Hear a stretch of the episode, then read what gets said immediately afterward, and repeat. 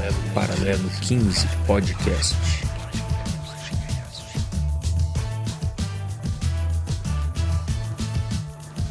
Bom dia, boa tarde, boa noite para você, sobrevivente a essa caquistocracia que nós estamos metidos. Aqui é o quarto episódio do nosso podcast Paralelo 15 e hoje é o primeiro episódio em que temos um convidado. E não é qualquer convidado, não, cara. A gente tem aqui um cara que já foi conversar com os nobres senadores da CPI. É ele, Cláudio Maierovitch. Tudo bem, Cláudio? Tudo bem? Prazer estar aqui e especialmente saber que eu sou o primeiro convidado externo. É muita honra para participar. Então, estamos também aqui com o nosso amigo Canhotice. E aí, beleza? E o Edvan. Fala galera, bom dia, boa tarde, boa noite. Sejam bem-vindos a mais um episódio. Excepcionalmente hoje, o portador da luz, Hélio, ele não vai poder comparecer. Ele não está muito bem de, de saúde. Vamos perder um pouquinho da, da mágica artística. Será que foi obstrução intestinal? Opa! Quem sabe, né? Então é isso, pessoal. Vamos começar aqui o nosso, nosso podcast. Vamos direto pro Fala Velho. Fala, velho. Fala, velho. Fala, velho. Fala aí, velho. Fala, velho. Fala, velho. Fala, velho. Então vamos pro Fala Velho. O Fala Velho de hoje eu vou mandar. Olha só, isso é, isso é engraçado. É, quando a gente fala que Brasília é um ovo, na verdade todo mundo fala que todas as cidades são um ovo, né? Mas Brasília é um ovo. É, você deve estar se perguntando como que o Cláudio chegou até aqui. Bom, Cláudio e eu nos conhecemos na academia. E se você está imaginando que a academia como uma universidade, algo do gênero, não, a gente está falando da academia mesmo, né? Onde a gente cuidava dos nossos do nosso físico, não do intelecto, né, Cláudio? Então, meu fala velho de hoje vai pro pessoal da Nadarte, da academia, que pro, proporcionou essa, essa reunião de hoje, principalmente na figura do, do professor Cássius e todo mundo que está lá há muito tempo e que estamos com saudade de, de estar tá na academia e de, de nos juntar. É um pessoal muito gente boa. Embora a gente tivesse algumas rusgas políticas, não é mesmo, Cláudio? Com alguns ali, né? É, a gente, a gente era, bem, era bem interessante, era uma época bem bacana, né? Um pessoal muito bom, acho que todo o pessoal de lá, profissionais, estagiários, muito competentes. É, a gente nadava com prazer ali, dá uma saudade muito grande mesmo, né? Então... Diga lá, pessoal. Bom, é, aqui é o Canhotice e o Fala Velho desse episódio ele vai para os professores do, da rede pública né, e da rede privada também de Brasília, que é os trancos e rebancos, está tentando aí fazer o seu melhor. Os professores estão de recesso da rede pública. Essa semana que vem os professores da rede privada voltam, né? Uma parte da categoria vacinada, da rede pública já totalmente vacinada, mas é, tá todo mundo aí apreensivo de saber como vai ser esse 2 de, 2 de agosto. Né? Então o meu Fala Velho vai para essa turma, descansem, escutem o episódio, compartilhem, tá? descansem bastante porque a luta aí segue. É, ontem teve o pronúncio do a fala do ministro né, da educação e assim acredito que deixou muita gente indignada, né? Porque o país, uma pandemia fora de controle, o ministro joga responsabilidade para governos, para prefeitos, sem contar que o Ministério da Educação foi ausente para construir uma política séria para a educação. Nós temos é, adolescentes é, sem perspectiva de vacinação. Muitos estados nem iniciou a campanha de vacinação de professores e o ministro chama a atenção de governadores e prefeitos. Eu achei um absurdo. Então meu fala velho vai para essa turma que que tem batalhado bastante, né? Muita gente achou que os professores estavam parados desde o início da pandemia, mas isso não é verdade. Na verdade, o trabalho dobrou, né? Os custos ficaram todos para os professores, não teve política de apoio. E é isso, a gente está num barco aí sem rumo e com o ministro da Educação é, ainda tirando o corpo fora. Então, meu fala velho vai para essa turma aí. Maravilha. Olha, se a gente tivesse combinado, canhotice, antes, né? Não teríamos, sei lá, acho que a gente conseguiria chegar um. Não conseguiríamos chegar num, num nível tão igual como ficou. Eu coloquei aqui meu Fala Velho também para a comunidade escolar, né? É, eu vou assim extrapolar um pouco mais, né? Os professores, rede pública particular, o pessoal administrativo, porteiro, merendeiras, os alunos e os pais, né? Que retornarão no próximo dia 2, dia 3, né? No início do mês que vem, ao modelo presencial. Falo isso porque minha esposa é professora, tenho irmã professora, também na parte administrativa. Eu tenho tia que é merendeira e nem todos conseguiram vacinar, né? É, principalmente, vamos colocar aí os alunos, os pais. Então eu fico me imaginando, né? Eu fico imaginando a situação, né? O que que isso, que que a partir do início de agosto vai ocorrer aqui no Distrito Federal com a volta às aulas presenciais, né? Novos casos, uma cadeia de novos casos, né? A gente está aí com uma nova variante que da Covid que pelo menos os artigos aí que estão disponíveis, né? demonstram que ela é muito mais contagiosa e muito mais preocupante para todos. Então, o meu Fala Velho vai para toda essa comunidade escolar, como você colocou, né? E vamos torcer para que tudo dê certo, né? Mesmo com todas essas é, contingências, né, que foram impostas aí pelo, digamos aí, pelas esferas do poder, é, federal e distrital. É isso, galera. Cláudio? Então, no meio dessa situação que a gente vive hoje, eu quero mandar uma saudação especial para um monte de gente que sabe que devia ficar em casa, que sabe que não devia frequentar aglomeração, não devia entrar em lugar fechado, mas não tem condição de fazer isso. Professores agora estão ameaçados de entrar nesse grupo, mas tem um monte de gente, trabalhador que depende do transporte coletivo, o próprio trabalhador é, do transporte, do banco, o trabalhador informal que tem que é, ganhar hoje o, a janta de hoje ainda, e a gente que não conta com o apoio do governo para poder se proteger e para proteger todo mundo, porque a, o que a gente esperaria numa epidemia dessas é que cada um se protege, protege todos os outros também, isso não dá para se fazer individualmente, as próprias custas, a gente deveria ter muito apoio oficial. Então, é, essa turma enorme, fantástica, que está, infelizmente, sofrendo os maiores efeitos dessa epidemia. Muito bem. É, então, pessoal, vamos apresentar agora o nosso tema. Você já deve estar desconfiado qual é o tema do episódio de hoje, né? É, não à toa a gente está aqui com Cláudio Mairovich, médico sanitarista da Fiocruz, um cara que foi ouvido pelo CPI da Covid no Senado. É, será sobre a crise da Covid, a crise de vacinação e a crise de gestão dentro do DF. O menor estado da federação, mas cheio de problemas, né?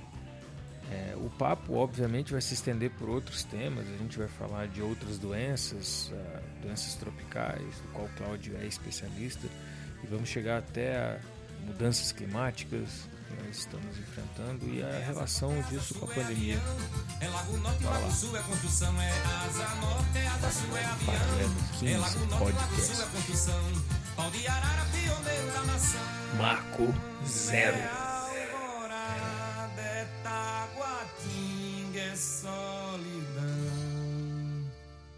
Primeira pergunta fundamental é: quem é Cláudio Maerovic na fila de vacinação do DF?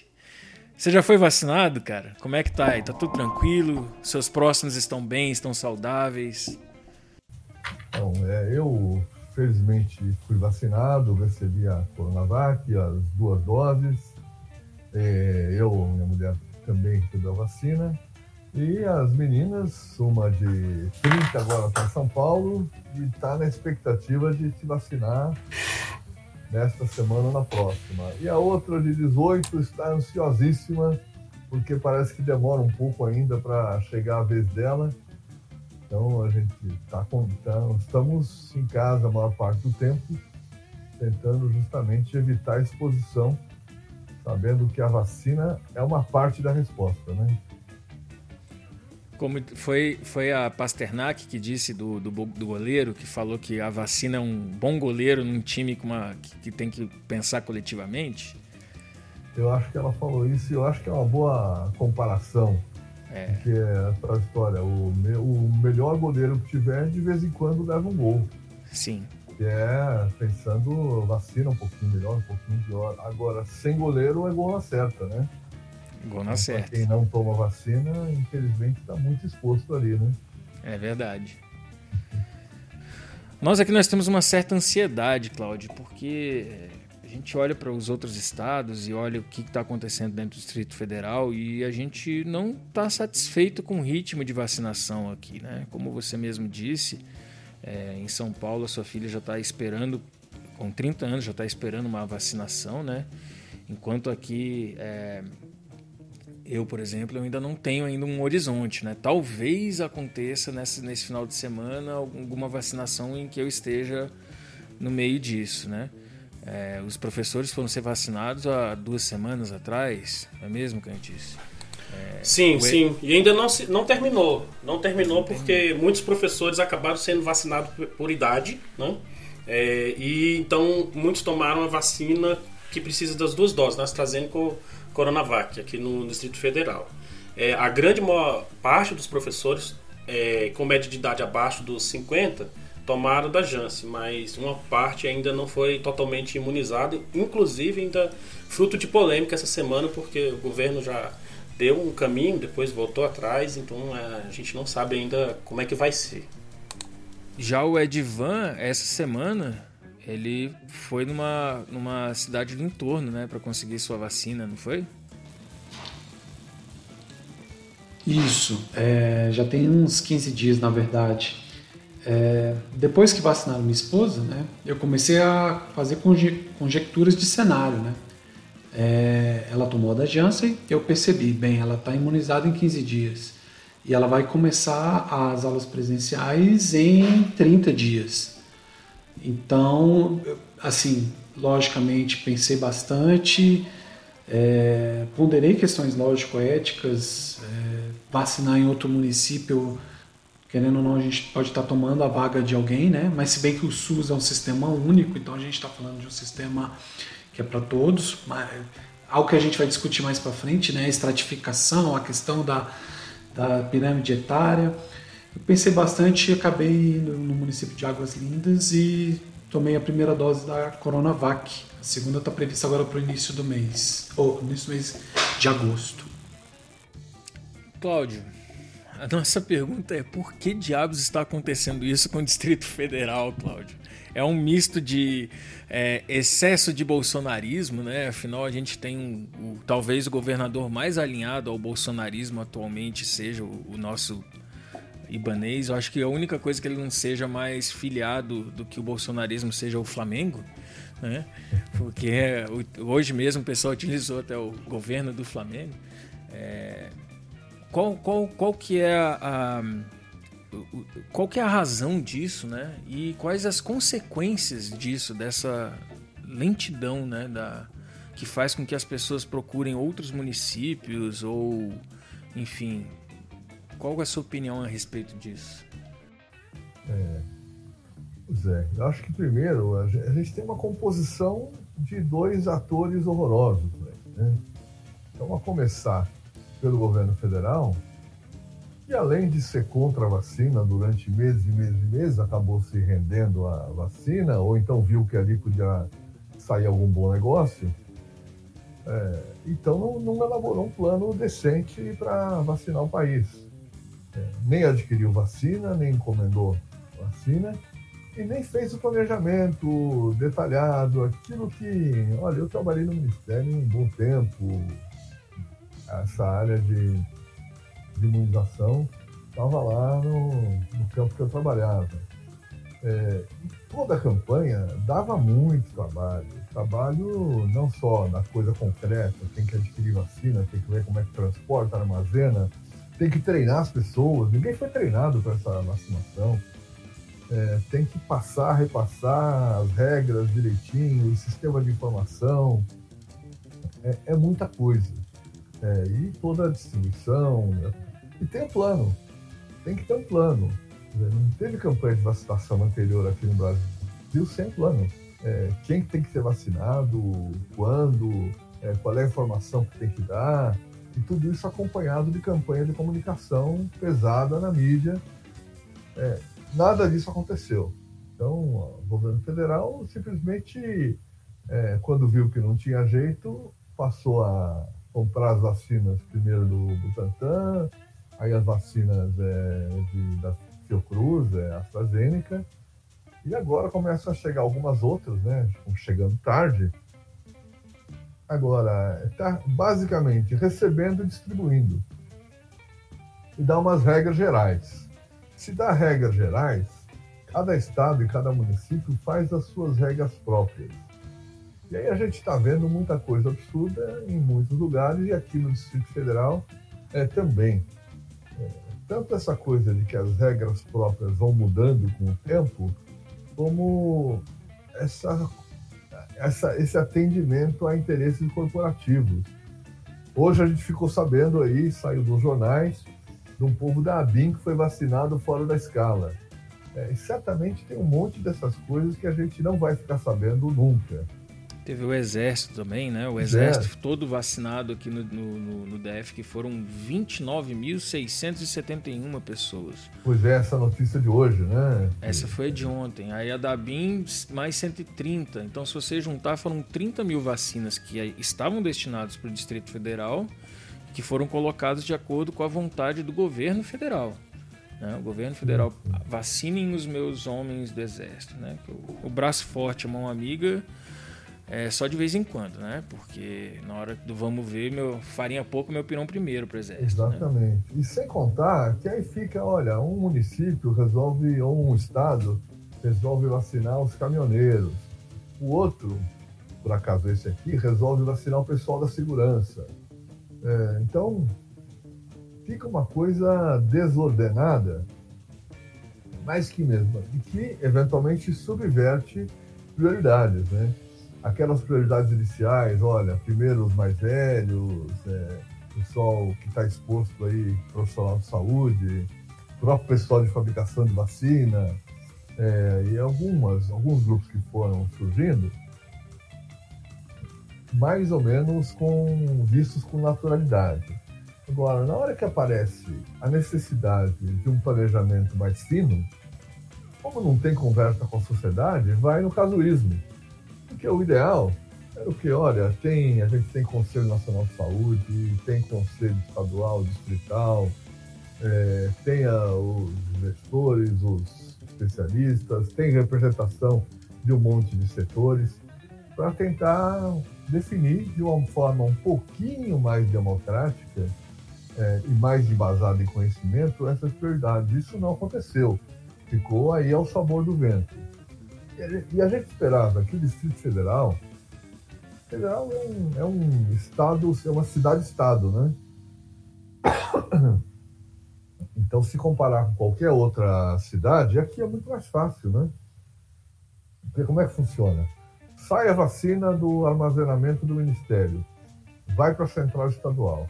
Dependendo do estado, vai para uma central regional, que aí distribui para os municípios que tem que fazer chegar em cada posto de vacinação.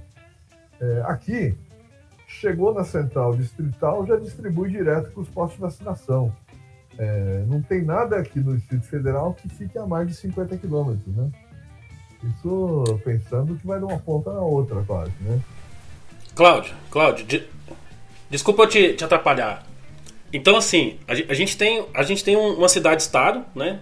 Que você, em tese, se tivesse todo mundo bem organizado, assim, na sua fala, já, já, já a gente já percebe o que? Não, não teve uma gestão, né? Salve-se quem puder, vamos assim dizer. Mas se ao chegar as vacinas no centro de distribuição, em um dia essas vacinas já estavam em todos os postos de saúde que ficariam responsáveis. Vamos pensar, não, não há razão, por exemplo, para ter atraso ou, ou assim, enfim, a estrutura do DF é tão o estado pequeno, é, não tem razão de ter um represamento ou enfim, em um dia você conseguiria deixar a vacina ali pronta para estar tá no braço das pessoas, né? E. Coisa de saber o que é importante ou não. Quer dizer, o importante não é ter vacina estocada. Não é dizer, olha, eu vou vacinar e não quero interromper. Eu quero vacinar rápido. Se acabar logo e eu tiver que interromper, paciência, pelo menos eu vacinei um monte de gente. A vacina que está na prateleira não faz efeito, né? E hoje, hoje o DF tem quase 300 mil doses é, estocadas, né, se não me engano. E, e você tem aí a pressão enorme, né? Até porque, assim, a justificativa é... Assim, não tem nem o que discutir. O DF, a gente andou vendo os, os números do Distrito Federal, são arrasadores. Você tem meio milhão de pessoas já que foi contaminada, que foi exposta por vírus. E desse meio milhão, né, exatos 443 mil casos em números oficiais e quase 10 mil casos de mortes. Superior a muitos países, e países grandes, né? E assim, é, gostaria que você de repente pudesse, sei lá, trazer alguma palavra sobre isso, qual a sua opinião, como você vê isso. Porque assim, a, a vacina, vamos dizer assim, é, é, o fim, entre aspas, do processo que a gente está, né, nessa esperança de ser vacinado. Mas quando a gente olha no, ao longo do, dessa, do tempo, né, desse um ano e, e três meses né, de, de pandemia, o DF foi um, um horror. Né? 443 mil pessoas infectadas com o governador lá em maio, né, há mais de um ano atrás, dizendo que já havia imunidade de rebanho. É, eu, eu, a minha família foi vítima. Eu perdi meu pai em agosto é, para a Covid. E assim, a gente foi. Assim, a gente tá discutindo uns episódios atrás, né? Ele foi um sujeito que tentou ficar isolado, mas como a disseminação foi tão grande e estimulada, é, não sabe nem com quem ele teve contato. Né? E assim, e quando a gente olha, quando ele faleceu, havia duas mil pessoas mortas no Distrito Federal. De lá para cá, esse número é, já foi multiplicado em 5, né? A gente já chegando a 10 mil. É como se simplesmente não tivesse governança sobre, sobre a pandemia. Né? E você falando agora, assim, dentro das vacinas, com a vacina já encaixa, a gente não, não consegue ver uma, uma lógica por trás, o que está imperando.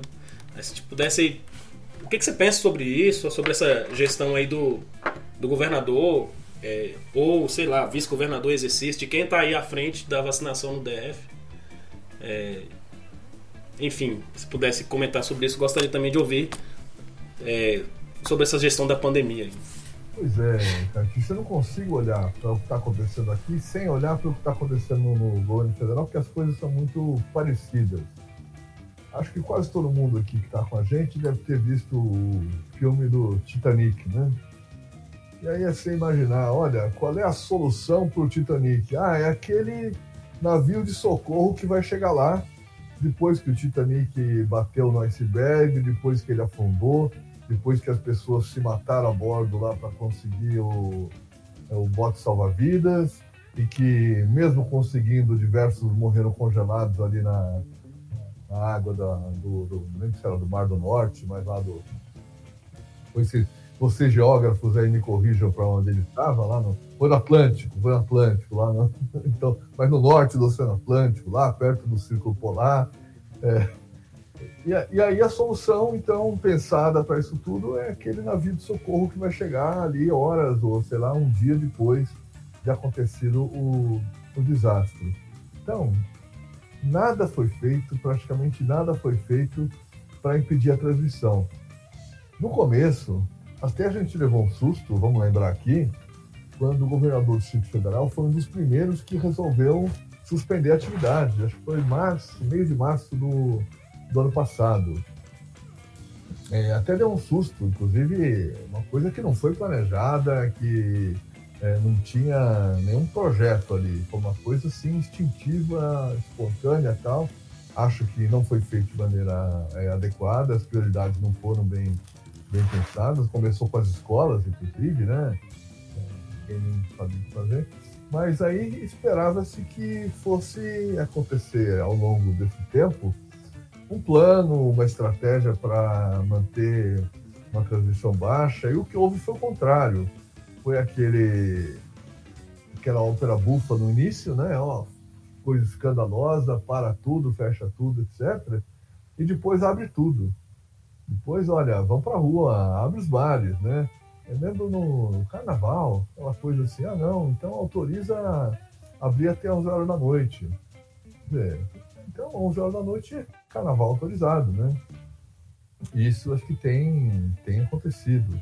Quando a gente olha especificamente para vacina, a gente vê, por exemplo, o Mato Grosso do Sul, acho que é o estado que está com melhor desempenho.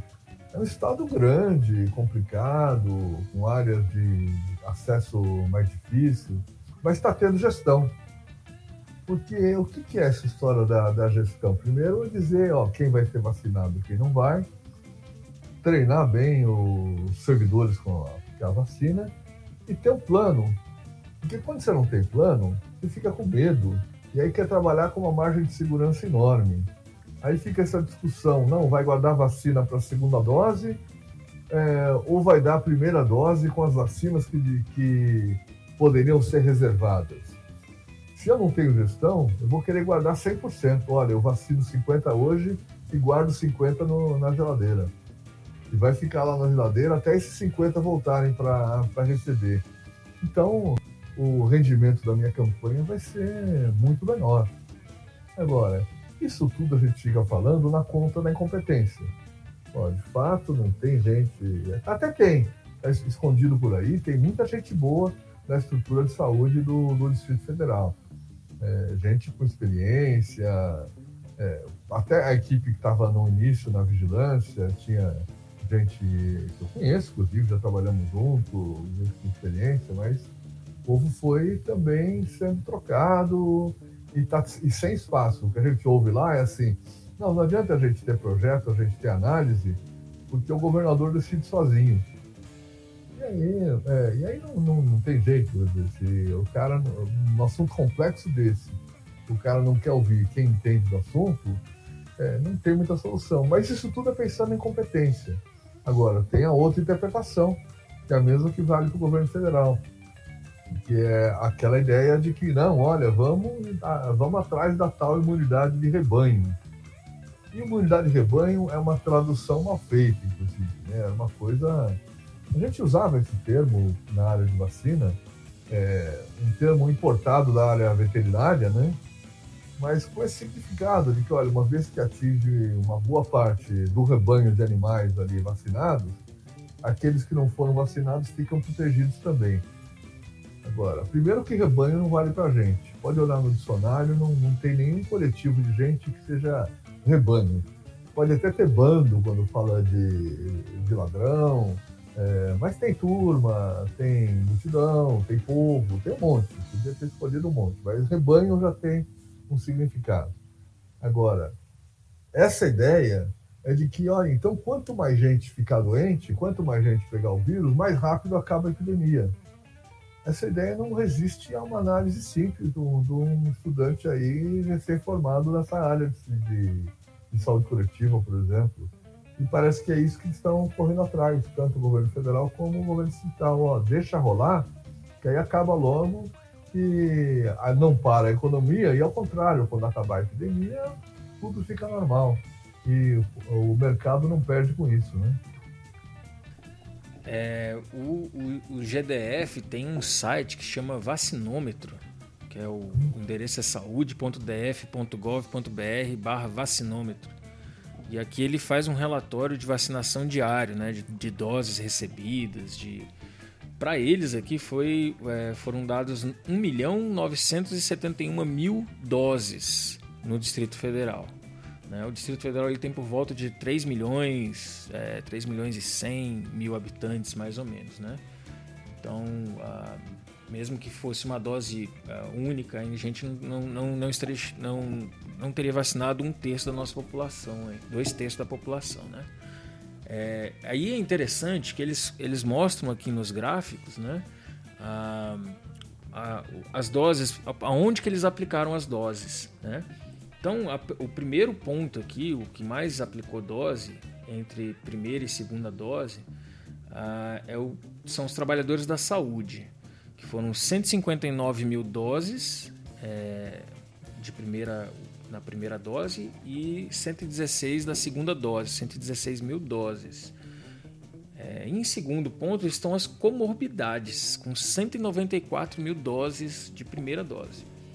E aqui vem a coisa que você falou da, da do planejamento, né? Por exemplo, trabalhadores de saúde. Talvez o Distrito Federal tenha sido o único que tenha incluído dentro do pacote de trabalhadores de saúde educadores físicos, biólogos e psicólogos. Né? Nada contra essas três profissões e tal, mas eu imagino que quando a gente está falando de trabalhadores de saúde, nesse caso aqui, como prioridade máxima, primeira, seria para você estar tá colocando pessoas que estão na frente, né? Então, e também é óbvio que você vai encontrar biólogos que estão trabalhando com, com enfim, até mesmo com a vacinação ou com, trabalhando diretamente com o vírus ali, que é interessante, né? Mas aí a gente vai pegar, como o Claudio mesmo disse mais para trás, que são os critérios, né?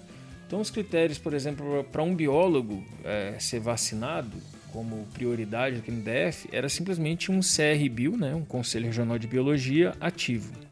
Ele não precisava demonstrar que ele estava trabalhando com aquilo dali. Outra coisa também que foi bem polêmica foi a questão de comorbidades. Né? As comorbidades aqui foram 194 mil vacinados. As comorbidades eles começaram realmente com, a comorbidade que, é, que era muito necessária, que realmente era o pessoal que estava precisando, mas no final das contas, é, como a gente tem uma sociedade que é bem doente aqui dentro do Distrito Federal, parte da nossa sociedade, é, dos nossos playboys aqui mesmo, né, começaram a comprar literalmente é, atestados para poder ser vacinados com comorbidades. Provavelmente aqui vocês já escutaram algum papo relacionado a isso, né? É, e aí, depois, depois começa entre 65 e 69 anos, a 80 anos, e lá no final estão pessoas de 40 e 44 anos, né? É, com 45 mil doses somente. E os trabalhadores da educação um pouquinho assim. Isso é o retrato mesmo né, da falta de planejamento, né, Cláudio? A gente não consegue, não existe. Enquanto isso, lá no Maranhão, por exemplo, né? O pessoal está vacinando gente com 25 anos. Né? Existe uma cidade inteira que está vacinada, né? E é, é muito e, maluco isso. E vamos olhar aqui esses números que você trouxe aí, porque às vezes você olha, ó, quase 2 milhões de vacinados. É, isso é a soma de primeira dose com segunda dose, né?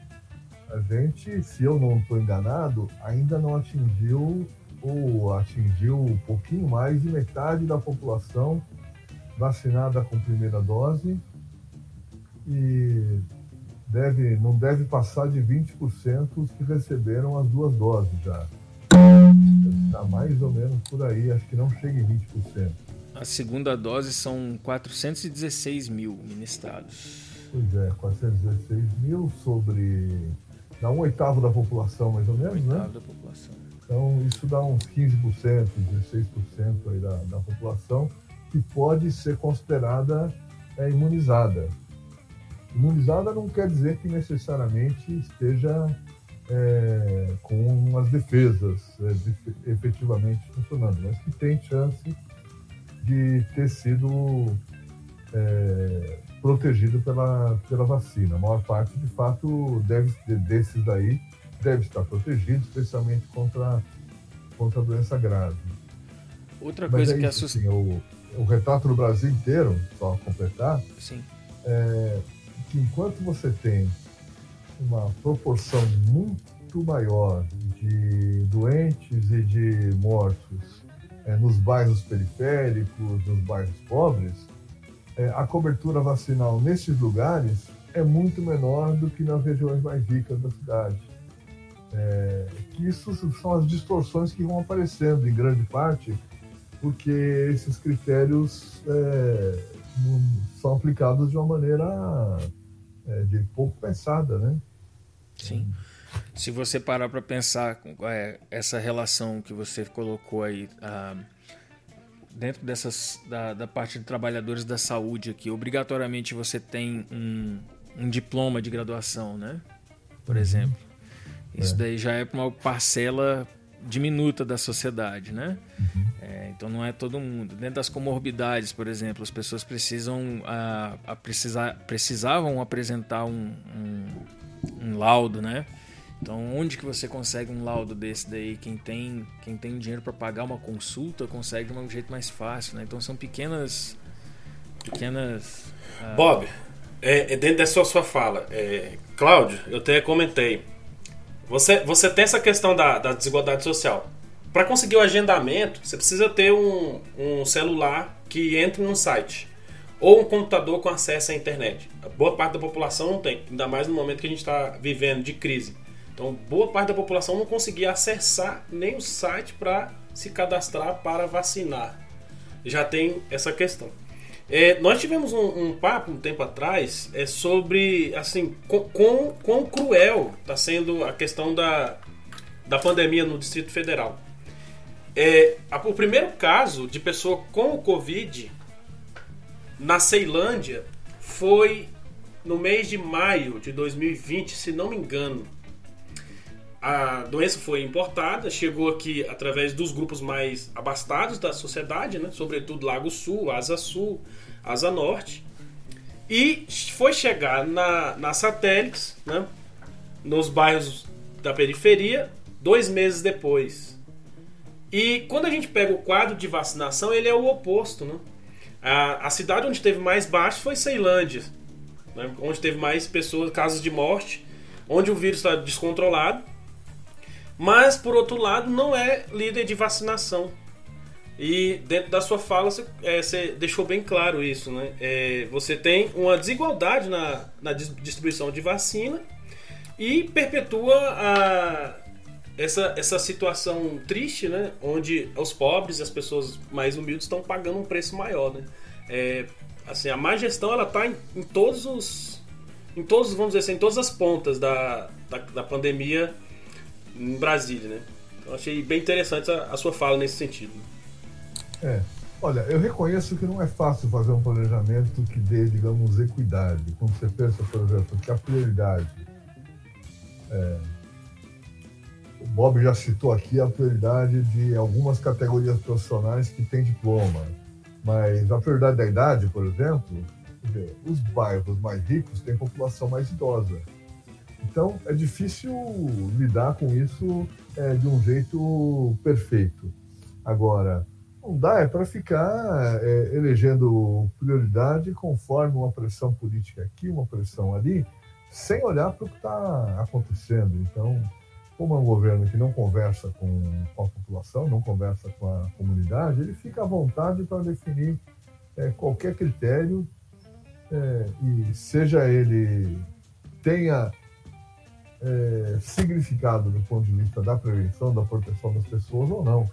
Mas o que chama atenção é isso, quer dizer, por que, que aconteceu isso? Porque as medidas de proteção não chegaram nos bairros mais pobres também, né? Então, essa, isso é uma coisa muito, muito evidente. É, aconteceu aqui, é uma coisa que em várias capitais do país. É, o pessoal veio de, voltou de viagem no exterior, etc., chegou com vírus. Não é que a culpa seja dessas pessoas. Então, aí, viram sua vida, também são, são vítimas, em grande sentido, do, da, da, da doença. Agora, muito rapidamente, se espalhou nos bairros pobres mais rápido do que nos bairros onde essas pessoas vivem. E aí, levados em grande parte pelos trabalhadores que fazem essa conexão. O trabalhador doméstico, o é, jardineiro, motorista, não sei o quê, que é, assim, não tem condição de tomar cuidado dele mesmo é, e não tem condição de ficar, de proteger a sua família. Então, aí vai como um rastilho de pólvora mesmo. Né? Uma vez que chegou no sol nascente, está a comunidade inteira em contato, né? Sim. É o usuário, esses funcionários, essas pessoas que você comentou, que fazem esse transporte pendular todos os dias, periferia, centro ou áreas centrais, né? geralmente são usuários de transporte público. Então, sem essas sem esses instrumentos né, necessários para proteção, sem um, um, instrumento financeiro de manutenção de emprego, né, permanência em casa, eu acho que foi a, a, a equação perfeita para a distribuição dessa, do vírus de forma descontrolada, né, infelizmente. E a, e a falta de campanha também, né, Cláudio? Porque uma coisa que você disse aí, a, a, além de ser um, um, governo, no geral, que conversa pouco com a população, também é um, é um governo que nega a ciência, né? É, então, enquanto a gente estava, enquanto todo mundo estava falando em isolamento social, enquanto você tinha, é, enfim, cases de sucesso como o Wuhan ou o próprio Vietnã, mostrando como que, que dava para gerenciar, até mesmo em grande concentração de população, para você ter um, um um nível de infecção pequeno, né?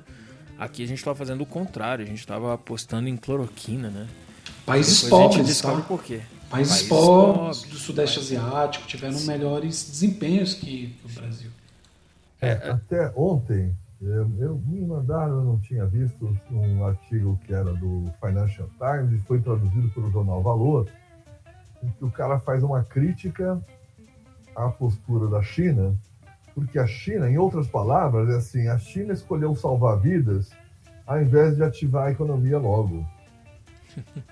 E aí, eles estão lá dizendo que a China passou da medida, que a China não devia querer zerar o número de casos, ela ia poder, assim, conviver com um pouquinho mais para deixar a economia funcionar melhor. Nesse sentido, ela está sendo um mau exemplo, assim, né? De quem resolveu salvar vidas. E aqui nós representamos o extremo oposto, né? É, o dono do Madeiro curtiu esse daí. Entre outros tantos que infelizmente a gente está vendo em toda parte aqui, né?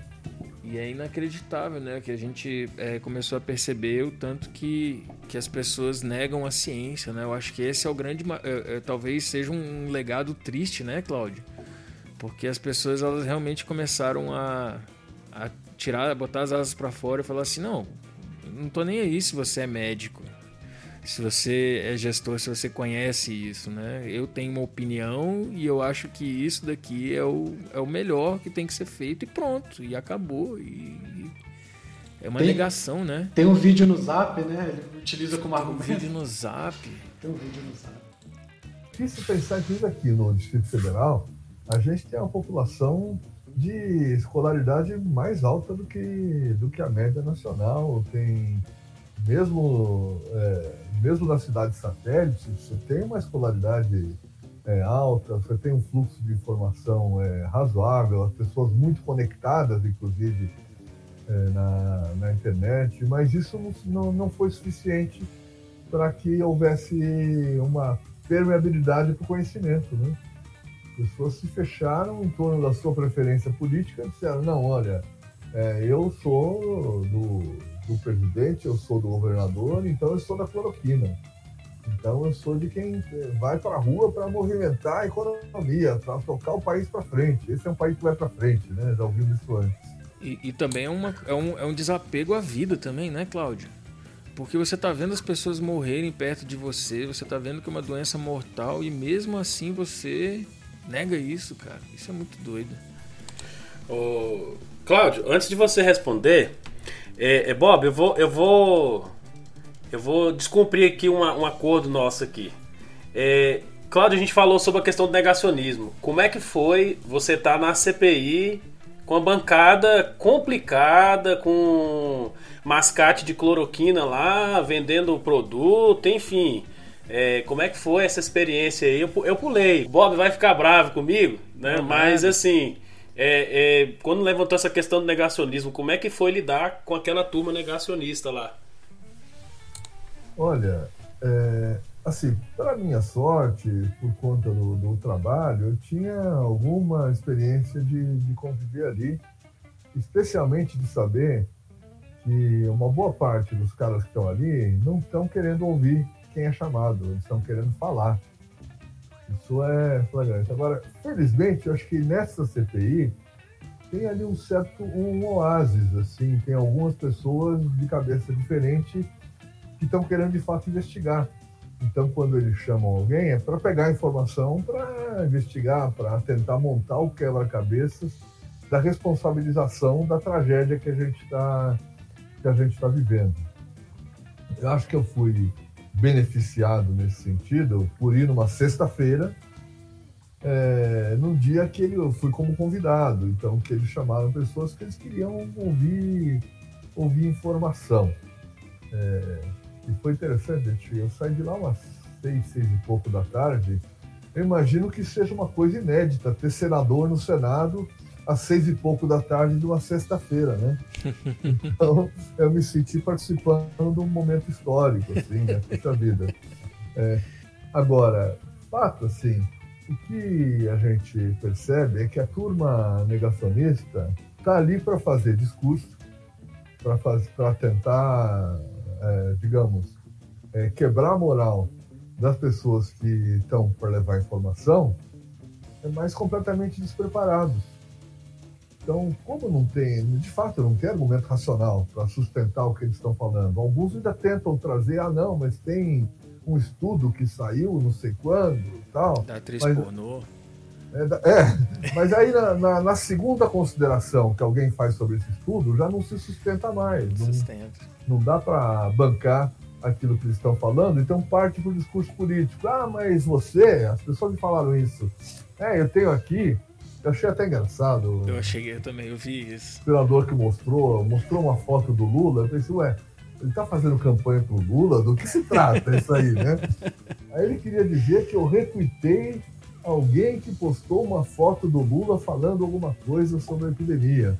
Só que a, fragilidade desses caras é tão grande o cara não conseguiu explicar isso. Ele ficou lá mostrando a foto do Lula Foi. e falando alguma coisa.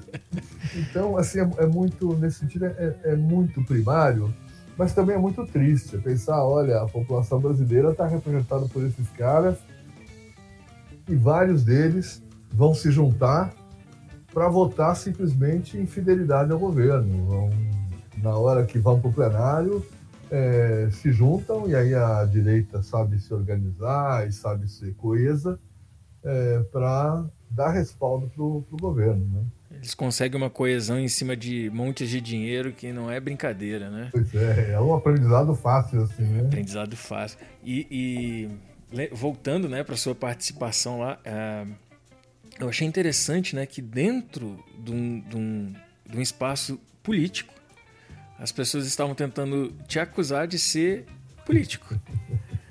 né? por, por, simplesmente porque você tinha um lado que era diferente do lado dele, né? Do tipo, ah, e, e, eles não conseguem entender, e aí é outra coisa que é bizarra, né?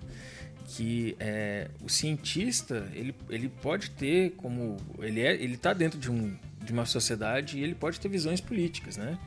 É, a ciência ela não é política, mas o cientista ele pode ser, né? E, e, o diferente não pode acontecer. O político tem um lado da ciência ali, né? Isso daí que é o errado, que era o que eles estavam fazendo ali, né? O é, político em si olhar para aquilo ali como, né? A minha ciência está certa, né? São, são coisas distintas. É impressionante, porque e aí assim esse caldeirão que a gente está vendo se misturar o tempo todo, da política, da religião, tentando fantasiar isso de, de ciência, é, do preconceito, aliás, dos preconceitos de forma conjunta, da discriminação, etc. Tudo isso se misturando é, o tempo todo é, num caldo muito cáustico, assim, né? É. capaz de produzir muito estrago, né? É terrível. E, e no Senado a gente vê isso, né? E, e, como você disse, na sexta-feira foi um evento histórico, né? Você vê um monte de senador ali é, na, trabalhando até tarde na sexta-feira. Acho que só teve um que barrou o seu, viu? Que foi o do deputado. Que o do deputado era na sexta-feira à noite. É. Né? Na sexta-feira de noite mesmo. O pessoal começou a sessão depois das seis. Foi uma coisa. é... Como a gente já começou a falar do Senado, né, Canhotice? Então a gente tem que já tem que começar a pensar um pouco fora do quadrado aqui. Vamos pensar um pouco mais de Brasil, algumas. Vamos conversar do macro, né? A gente já viu que o Distrito Federal a gente está tá bem complicado e não tem como a gente estar tá tratando de Brasília, do Distrito Federal, sem estar tá tratando do Brasil. Então vamos dar um, um pulo fora do quadrado aqui. Bora lá então, né? Fora do quadrado.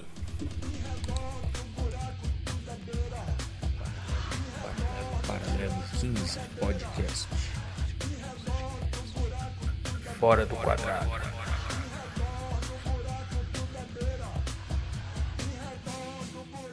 Vamos para o nosso penúltimo bloco o Fora do Quadrado. Vamos tratar de, algumas, de alguns temas que extravasam as fronteiras do nosso quadradinho. É, continuamos aqui com a participação do Cláudio. Tem muita coisa para a gente falar, né? Então, primeiro que a gestão federal é uma coisa, né, Cláudio? Você já falou aí para a gente nos blocos anteriores, é inacreditável. E a gente é, Desculpa a gente ter que falar isso, Claudio, mas a gente deu uma pesquisada aqui no seu currículo, viu, cara? A gente sabe que você é formado na USP. Vocês é isso, né? né? Claro, a gente deu uma stalkeada aí. E a gente sabe que você é gestor, né? Gestor na área, né? Na área de, de, de da, da saúde, né? Então talvez você esteja mais do que nós num filme de terror ainda pior, né? Do que, do que a gente está achando aqui, né? É, porque eu acho que cada movimento que o, que o desgoverno faz, talvez é, te doa um pouquinho mais, né? A dor seja um pouco maior. Não sei se a dor é maior, mas é, eu posso dizer assim que, em geral, a gente sabe aonde está doendo e por que está doendo. Acho que todo mundo está sentindo a dor, mas quem quem quem está quem é da área, digamos assim, né, da área da saúde, ou quem, ou quem vê o que está acontecendo de absurdo na, na gestão federal, é, fica mais indignado, né? é aquilo que a gente ficou, sei lá, eu estou num final de carreira aí, mas são é, muito tempo dedicado à gestão pública, tentando fazer de um jeito que funcione melhor, é, que seja mais transparente, etc. Daí você vê, puxa, tudo ao contrário agora. E o TCU que pegava no meu pé agora tá, tá ali meio, son, meio sonado, né? Ministério Público, que todo dia a gente tinha que explicar alguma coisa, é, acho que também é, tomou uma tomou alguma droga potente, né? Como instituição. Então, é, é uma, de fato dá, dá um desgosto, né? É, todos nós aqui somos servidores, né? Então a gente pode falar que o aparelhamento que todo mundo bradava que existia né, no, na época dos, dos governos do PT, ele realmente ele chegou a galope, né? Em dois anos a gente está numa situação em que policiais militares tomam conta da fiscalização do IBAMA, por exemplo, né? Então Exatamente, esse é o nível é, que a gente é. tem, né? Policiais militares de um estado. É, e, que o, e que o ministro do Ambiente derruba o diretor da Polícia Federal, né? inacreditável. Cláudio, é, eu vou fazer aqui uma, uma, outra pergunta, que é exatamente sobre essa questão da dessa loucura que está na gestão dos serviços públicos, né? E falar assim, né, no tocante, né, a Anvisa, questão da Sputnik, é, se pudesse comentar, porque assim é ansiedade pra gente, né? Quanto mais vacinas, tá todo mundo vacinando, a gente quer sair dessa. E por que não Sputnik? Qual a sua opinião? Porque assim, uma hora a gente lê que, ah não, a Visa tem um quadro técnico sólido, firme, é, então nada vai passar. Depois a gente ouve dos agentes políticos de que a Anvisa é, foi politizada e é marra contra o consórcio do Nordeste, é marra contra as gestões é, petista ou, ou, dos partidos que fazem oposição ao governo federal. E aí, assim, como você tem teve assim bastante história na, na, na Anvisa, né? É, e aí, que, que, a gente poderia ouvir sobre isso? É, sobre a Sputnik, né? Ainda mais assim que a Sputnik, é, eu não sei se já está fabricando, mas tem uma base daquela União Química que poderia é, fabricar Sputnik poderia se vacinar aqui no Distrito Federal, mas enfim, virou uma grande celeuma essa questão da, da Sputnik no Brasil e, e a questão também da Anvisa, né? Como, como é que, assim, se a gente se foi politizado ou não, enfim, se pudesse deixar aí algumas palavras. Tá. Olha, vamos dizer assim, a gente tem a ciência, o conhecimento, a tecnologia como valores, como coisas importantes e a gente tem os agentes concretos dessas coisas. E aí, essa não é a mesma coisa. Então, eu não tenho dúvida de que a Federação Russa tem pesquisadores de primeira linha, é, que os caras têm uma máquina de produção de conhecimento, de produção de tecnologia lá, é, extremamente competente. É, eu não tenho informação privilegiada, não vou dizer, não, a vacina é ótima, não é ótima e tal. Agora, não tenho dúvida de que eles têm condição de fazer vacinas excelentes.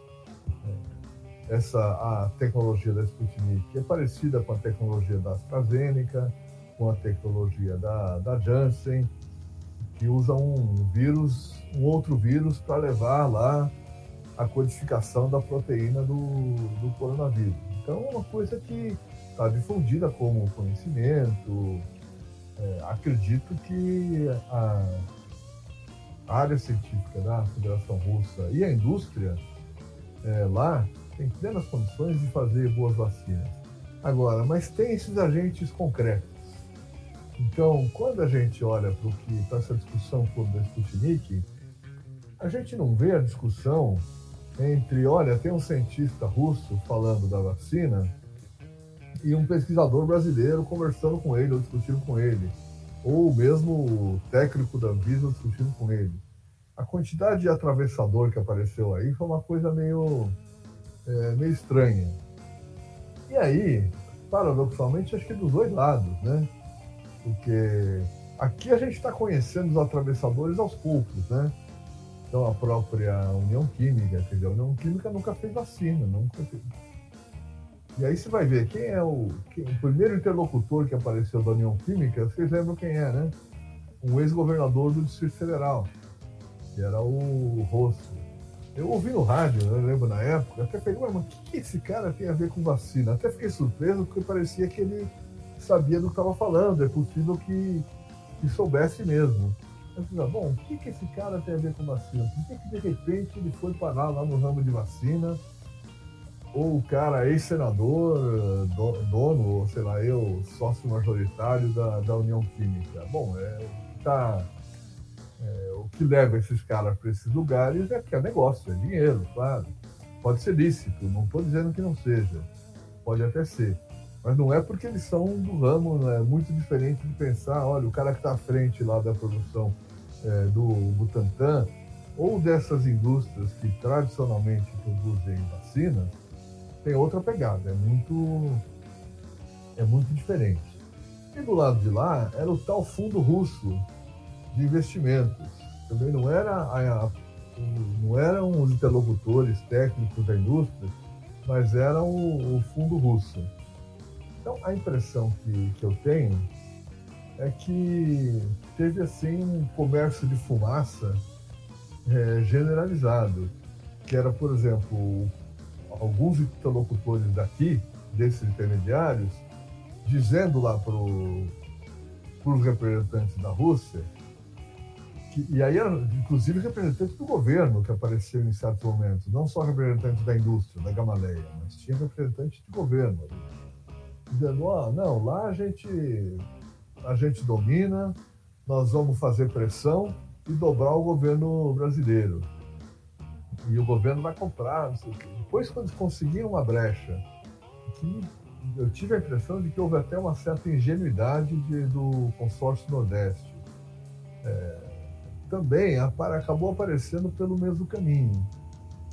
É, então tem confusão aí no meio. Eu não sei identificar completamente essa confusão, os meandros todos, mas dá para entender que tem confusão. E aí entrando no, no, concreto, eu tive a impressão que o turma da Anvisa fez uma boa análise, eu acho que teve bom senso ali, que é, desde as primeiras aprovações das vacinas, é, eu tinha medo que isso não acontecesse, mas eu acho que eles souberam pôr de lado coisas que eram menos importantes. Porque quando se avalia a produção de alguma coisa, tem tudo. Tem, olha, a cor do rótulo até a potência da vacina. Tem de tudo. Ou quanto tempo ela vai durar, não vai durar, temperatura de estocagem. E acho que eles conseguiram olhar para as coisas que eram, que eram importantes. E aí faltaram algumas informações de coisas que eram importantes. Então, vai pensar, faltaram por quê? Porque não tem? Não, faltaram porque alguém achou que não era importante trazer.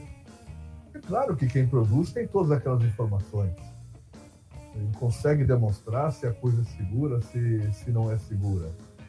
Mas virou uma queda de braço na política ali, talvez até para preservar essa interlocução. Dizer, olha, porque poderia ter sido uma relação direta do governo brasileiro com a, a indústria produtora na Rússia. O, a União Química ainda não tem condição de produzir nada aqui. Ela tem condição de trazer, digamos, em buque, né, em barril, como se seria, para invasar lá em Guarulhos. É, isso ela tem condição de fazer. Agora, produzir aqui no Brasil vai demorar ainda.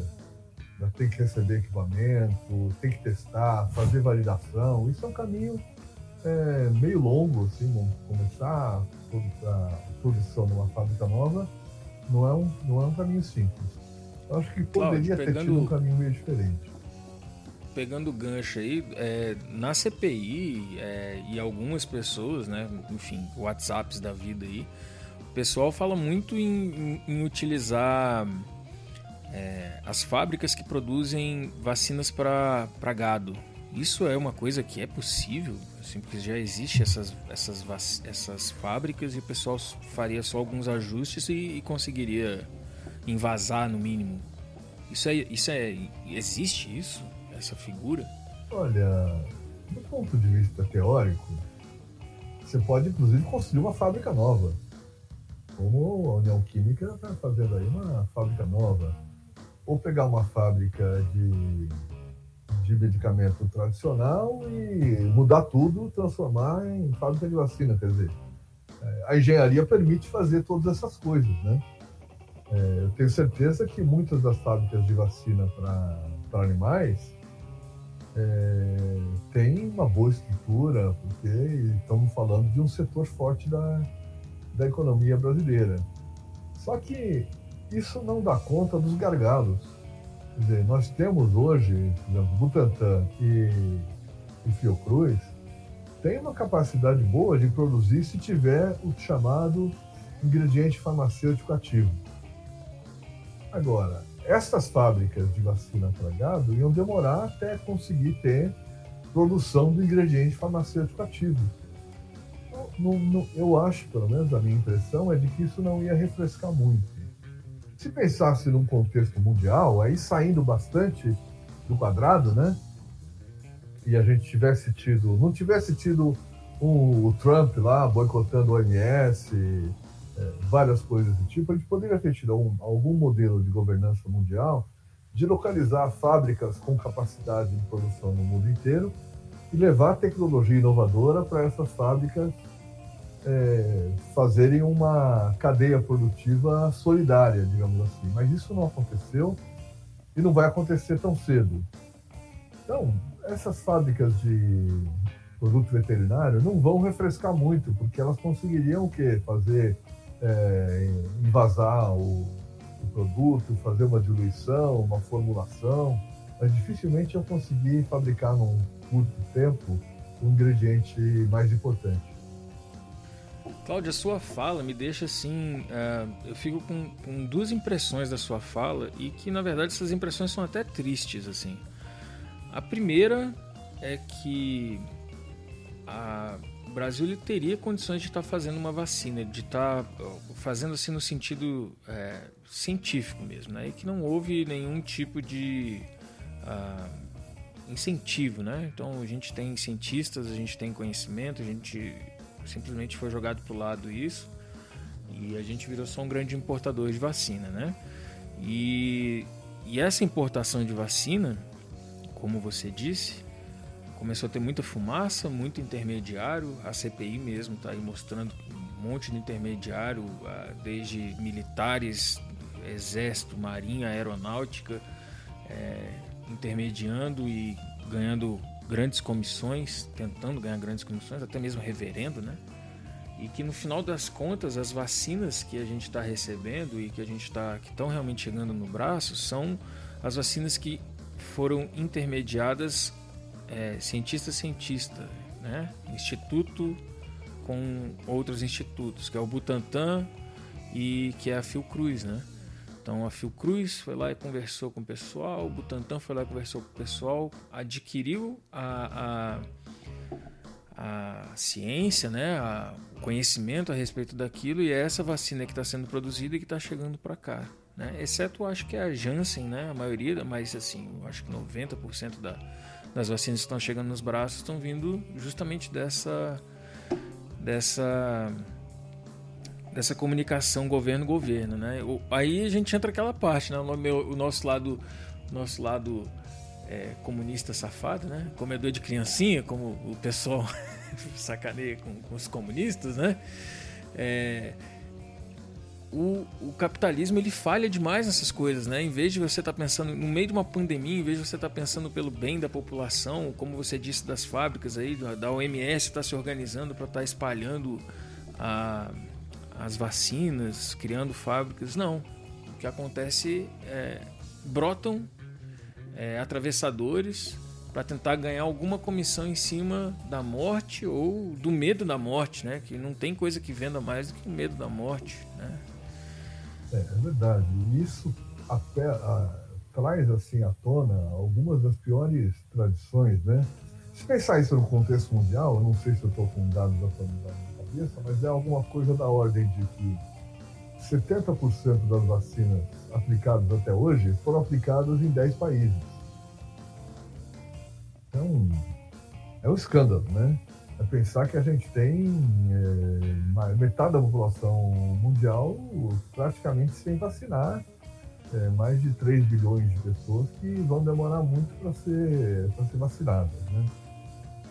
Mas aí a gente olhando, bom, por que que acontece essa coisa, esse ambiente aqui tão, é, tão contraproducente para isso? É, além da,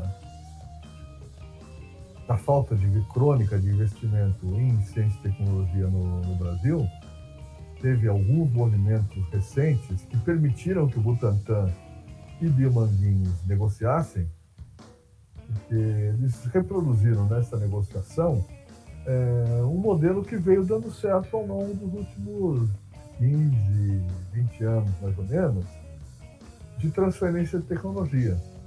Por isso que Butantan e Manguins foram a campo, e não foram a campo a mando de governo, foram porque é o negócio deles. Eles sabem fazer isso, eles foram lá, é, fizeram o levantamento de quais eram as vacinas que estavam em estudos, quais que eram mais promissoras, quais que eles conseguiriam trazer para produzir logo, foram sem ajuda do governo. O Ministério da Saúde foi o grande ausente nessa história. Então, a ponto que a história da Pfizer já virou folclore. É, a Janssen está aparecendo pouco. Agora, vamos lembrar o seguinte: tanto a Pfizer como a Janssen fizeram estudo clínico no Brasil no ano passado, lá no metade do ano passado, começo da, da pandemia ainda. A Janssen fez aqui no DF, inclusive, né? Fez aqui no DF também. É, isso não gerou uma oportunidade que devia ter sido aproveitada pelo governo de já negociar naquela época. Ó, tudo bem, vai fazer estudo no Brasil, vamos dar apoio, toda a força, etc. Mas tem que dar prioridade para fornecer vacina para o Brasil. Isso não aconteceu inclusive preço. Agora, não aconteceu porque não tinha interlocutor aqui, não tinha ninguém fazendo isso. Quer dizer, quem representava o interesse público brasileiro nessa história? Ninguém. Só as fábricas. Então, e como no caso da Pfizer e da Janssen não tinha transferência, então o interesse é, público aqui só era representado por alguma instituição de pesquisa que queria também aprender a fazer ensaios de vacina, queria participar disso de, de alguma forma mas não tinha expressão da, da necessidade brasileira é, nessa história. E aí junta com uma outra coisa. É, a gente agora está relembrando o período militar muito intensamente, mas vamos lembrar também o que foi o período militar nas décadas de 60 e 70, onde país latino-americano era sinônimo de corrupção e esses países todos tinham governos militares. Então isso virou uma coisa assim, é, uma distorção é, tamanha que parece se reproduzir de novo hoje. Então, tanto quem está aqui como quem vem de fora vai buscar uma brecha ali porque dá negócio, né? E aí você pensar, não, olha, eu estou falando de 400 milhões de vacinas. Por um 400 milhões, mas então se eu tiver um centavo de cada uma, quanto dá isso? Ah, dá 4 milhões. Ah, já vale a pena. Eu não vou fazer nada. Não, eu sou aquele cara que só vai entregar o envelope, mas eu quero um centavo por vacina. Porque é muita coisa. E aí, acho que mesmo os mais despreparados, e não falta gente despreparada nisso, é, ficaram com o olho desse tamanho, pensando como é que eu vou tirar uma lasquinha aí de cada vacina, né? Então, essa história aí que, que saiu para público recentemente, é um dólar por vacina, parece pouco, né? Bom, se for comprar na farmácia, olha, é uma vacina de 10 dólares ou de 11 dólares? Ah, não é nada. Agora, na hora que você pensa que um dólar por vacina é 400 milhões de dólares, é outra dimensão, né? Então isso mobiliza muita gente aí nos subterrâneos e acho que nos subterrâneos, submarinos, aéreos, é, em vários tipos de veículos. Né?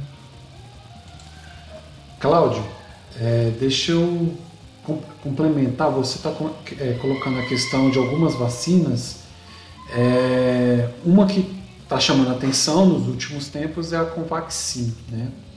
Então, lógico, tem toda essa questão da fumaça aí que a gente ainda está, a CPI está justamente tentando investigar, mas considerando esse cenário que a gente ainda não tem é, boa parte da população vacinada, considerando o cenário também que provavelmente seja necessário aplicar uma dose extra ou aplicar a vacina em outras faixas etárias que ainda não estão contempladas, seria ainda um negócio interessante, tecnicamente falando, ter essa vacina disponível para a população? É, olha, Ed, eu não, não sei o que significa Covaxin do ponto de vista técnico. E acho que pouca gente sabe aqui no Brasil, mas o que foi apresentado até agora não foi suficiente para dar segurança para a gente é, do que significa a Covaxin os estudos fase 3 não foram concluídos, mesmo as análises parciais não foram publicadas, as primeiras inspeções que a Anvisa fez lá não foram satisfatórias, depois eles fizeram uma série de, de correções. Agora, e tem que levar em conta também né, o quanto disso será que é blefe? Porque a Índia está vivendo uma mega epidemia. Não está fácil a situação lá. E, e já houve suspensão de exportação de vacinas da Índia por conta disso. Mesmo a gente aqui, que não importou muita coisa da Índia, mas importou um pouco, a Índia é o maior produtor de vacina hoje, é, mas nós chegamos até atraso nessa, nessa importação. É, então, eu não acho que seja muito fácil hoje dizer, olha, não, a Índia vai exportar um monte de vacina para o Brasil, é, até porque no, no jogo da, da geopolítica, aí vocês conhecem muito melhor que eu, não sei se a Índia tem um grande interesse no, no Brasil de curto prazo. O Brasil abandonou os BRICS, quer dizer, não abandonou, mas ficou de costas para é, os BRICS. É, a mesma coisa, a Federação Russa também parte do, dos BRICS. É, eles estão muito mais interessados hoje em fornecer ali para a Europa Central, para a Europa Oriental principalmente, é, para os outros países asiáticos, do que vir aqui fazer negócio com o Brasil pensando na questão política. Pode ser que do ponto de vista econômico, de médio e longo prazo, o Brasil como mercado ainda tem significado. Mas hoje o mercado não é problema para vacina, né? mercado está sobrando, está faltando é, é, vacina. Acho que nós vamos precisar é, de mais vacina no, no futuro. É, tenho a impressão, posso estar enganado, de que na virada deste ano para o ano que vem é, vai ter crescido bastante a capacidade produtiva de várias é, de vários países e que aí talvez a gente consiga respirar um pouco melhor. Infelizmente, que gente, o jeito como nós poderíamos estar respirando melhor hoje foi transferido para daqui a oito meses, nove meses, sei lá, né? Cada vez mais distante. E aí você citou a Índia, né? E da Índia veio aquela variante Delta. A variante Delta que agora está assombrando a gente, assim. É, eu não sei, enfim, é mais, mais a sua opinião mesmo. Eu sei que você não está lidando diretamente com ela, com, com, com essa variante, né? Com, com, os desdobramentos, né? Ô, Bob... De... Mas o que, que você acha, Cláudio? Você acha que volta ao normal a vida? Ô, Cláudio, Cláudio... Cláudio, antes do Bob é, forma, é, Bob levantou a bola sobre essa questão da, da variante Delta. Na sua fala anterior, é, eu li como uma crítica, achei interessante, é, onde 70% dos, dos, das pessoas que foram vacinadas elas estão somente em 10 países. E aí eu gostaria que você comentasse, porque eu estou acrescentando aí que assim não tem lógica, né? É, você vacina uma parcela da população mas a grande maior parte das pessoas não estão sendo vacinadas e acaba virando uma máquina de variantes, que onde o, o Bob levantou aí, né, sobre essa questão da da variante Delta, né? E aí assim, me lembrou quando você comentou isso, né? Tá, tá, tudo amarrado. Parece que a ideia é criar mais variantes, né? Eu sei o que, que você pensa sobre isso, mas é, é uma loucura e não é só brasileira, né? Pois é. E nós tivemos, acho que alguns reveses. É, eu mencionei antes até a história do, do Trump, que jogou um papel importante no enfraquecimento da Organização Mundial de Saúde. O Bolsonaro, e particularmente aquele ex-ministro que estava aí, o Ernesto Araújo, fazia um discurso contra a, os organismos multilaterais, é, contra a internacionalização, é, e tem outros deste ramo, né, que estão, é, que embora até não sejam muitos, contribuíram para enfraquecer é, os mecanismos de solidariedade global. Então, o, o fundo que foi pensado, o mecanismo que foi pensado pela Organização Mundial da Saúde para um consórcio de vacinas, né, o COVAX, né, é, está tá mancando, né? Ele não, tá, não conseguiu ter o desempenho que se esperava dele. E isso chama atenção, não só porque desde o início da, da, da pandemia a gente viu essa atitude de cada um por si, disputa de máscara, disputa de respirador, de medicamentos, de equipamentos, etc. Né? Chegamos até praticamente sequestro de avião lá que o, cheio de equipamentos que os americanos sequestraram. É, não lembro onde é que foi, foi da França, né? Acho que a carga ia para a França. E tudo. Eu não lembro o, o, detalhe nesse instante, mas coisas que você é, não imagina. Mas como se fosse possível algum país acabar com a pandemia e ficar tranquilo. Porque é isso mesmo, dizer, o, a Índia, com uma mega epidemia, virou fábrica de, de variantes. E o Brasil, talvez os números hoje é, estejam nessa disputa ainda com a Índia, mas o Brasil foi a grande fábrica de variantes também. A gente nem sabe é, as variantes todas que podem ter surgido ou que poderão surgir por aqui, porque a gente continua com uma alta transmissão. Então, uma das variantes, chamadas variantes de preocupação, o, na língua inglesa eles usam o VOC, né, que é a variante de preocupação, e uma delas foi, surgiu aqui, que é a variante gama, que era chamada de, de P1, é, que aparentemente dá uma capacidade para o vírus de escapar um pouco mais da proteção das vacinas, pelo menos de, de algumas vacinas. Essa variante Delta, ela está preocupando muito o mundo inteiro, porque qual é a questão das variantes? É, um, são várias. As variantes têm várias questões, é claro. Mas uma delas é que, dependendo das características, o vírus se multiplica mais rápido ou se transmite mais facilmente. É como se, para uma pessoa com vírus infectar outra, ela é, passando uma quantidade menor de vírus, ela já, já provoca infecção na outra pessoa. Então, digamos, se numa sala tem uma pessoa com infecção do vírus normal e tem outras 10 pessoas, é, na variante original, duas iriam se infectar. Com a variante alfa, que surgiu lá na, na Inglaterra, é, três ou quatro iriam se infectar. E com a variante é, delta, é, seis ou sete vão se infectar. Então, é considerável. Isso pode dar uma acelerada na transmissão do vírus, que é preocupante. E, e, eu fico preocupado até novamente olhando bem fora do quadrado. O ano passado, a Europa teve aquele grande impacto inicial, tomou atitudes duras ali de lockdown, não tinha vacina, lockdown, é, isolamento, máscara, etc. Conseguiu ir respirando melhor. Entrou assim, passou da metade do ano já numa situação um pouco mais tranquila só que aí era o verão europeu, é, um monte de gente viajando para lá e para cá, e evento, e festa, e relaxou. E junto com isso entrou a variante alfa, surgida no Reino Unido.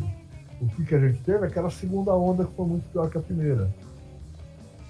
E agora, me parece, parece o filme passando de novo. Nós estamos no verão europeu, é, a Inglaterra anunciou aí essa semana, né, abertura total, agora teve que recuar um pouco. Vários países abrindo e a variante Delta se espalhando. Então, acho que pode acontecer esse filme de novo. E se lembrar o que foi esse filme no Brasil, as coisas acontecem lá e um mês e meio depois acontece aqui. Foi o que aconteceu no, no começo. Então, eu fico muito preocupado. A variante Delta já está espalhada, já está aqui no DF, né? Acho que foi isolado lá na China e alguns outros lugares aqui teve alguns casos identificados, mas certamente tem muito mais. Porque a proporção de, de vírus que é identificado até o seu genotipo ali, para saber que, que é alfa, que é beta, que é gama, que é delta, o que for, é, é muito pequena. Então, certamente está espalhado. Né? Hein, Cláudio? É, é, hoje eu vi, por exemplo, que Israel já está revendo algumas mudanças, algumas é, políticas em relação à questão da, da variante Delta. E nos Estados Unidos, se não me engano, essa semana foi o pico assim, maior em relação a, a, ao início do ano. E é já com a preocupação da variante Delta. Né? Principalmente os estados que não, não estavam com a vacinação avançada e aqueles estados também, assim, mais negacionistas, né, relacionado ao Trump, as pessoas não vacinaram e tudo mais. E, assim, só um comentário. Quando meu pai faleceu, é, provavelmente foi com a primeira variante. Então a contaminação, eu não, não, não eu tive contato com ele, mas não, não fui infectado. Minha esposa também não. Acho que é só minha irmã e minha mãe que tinham um convívio muito próximo dele. As outras pessoas que a gente fez teste no dia seguinte e tal, não estava com com vírus e, minha esposa, por exemplo, que tinha, teve contato com ele, não foi infectada e nem teve contato com vírus. Né? Ela chegou, já foi vacinada, também professora, foi vacinada e, e dentro do que você falou, exatamente. Né? A capacidade de infecção do, da primeira variante é bem menor do que a Delta que está assombrando aí o mundo novamente. É, e aí a gente está preocupado porque Claro, as posturas negacionistas, anticientíficas e criminosas aqui são muito exuberantes. Mas está tendo em toda parte, né? Aquela história lá do. Eu não entendo umas coisas. Como é que o CDC endossa uma história de dizer, não, agora pode tirar máscara. Nós estamos em plena epidemia, o mundo inteiro. Não, não tem sentido, num momento desse, é, recomendar para é, relaxar com uma coisa tão simples que é uma máscara, né? Coisa simples, barata, acessível amplamente. É, não é que está dizendo assim, olha, vamos fechar o aeroporto, o JFK. Não, é com a máscara, né? Então, essas coisas é, eu acho que são muito preocupantes ainda e tem acontecido em vários lugares, né? Cláudio, eu vou fazer uma ponte aqui. Você falou vários pontos bacanas aí. Você disse, por exemplo, do verão europeu e da propagação do vírus durante o verão europeu é, e o negacionismo também que está acontecendo, não só a, por, por exemplo, da máscara, e espalhados não só no Brasil, por, por todo mundo aí, né? A gente tem negacionismo também.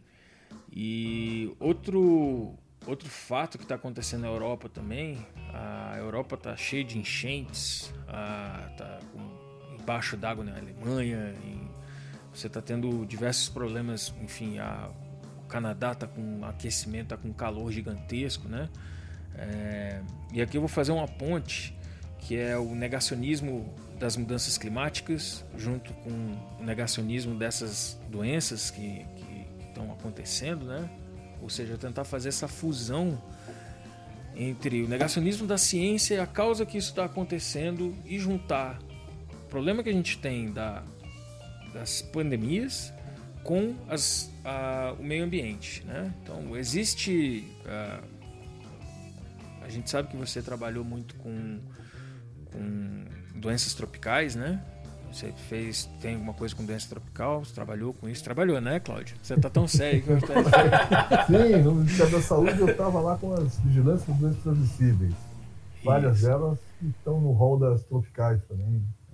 Isso, então a gente existe uma, uma suspeita de que a, o avanço do, do, dos desmatamentos ali na China ali, o contato com com animais silvestres e a transmissão do, desses animais silvestres para o humano acaba gerando novos, novos vírus, né? novas pandemias, desculpa. Os vírus continuam nos animais, eles, eles que passam para a gente, né?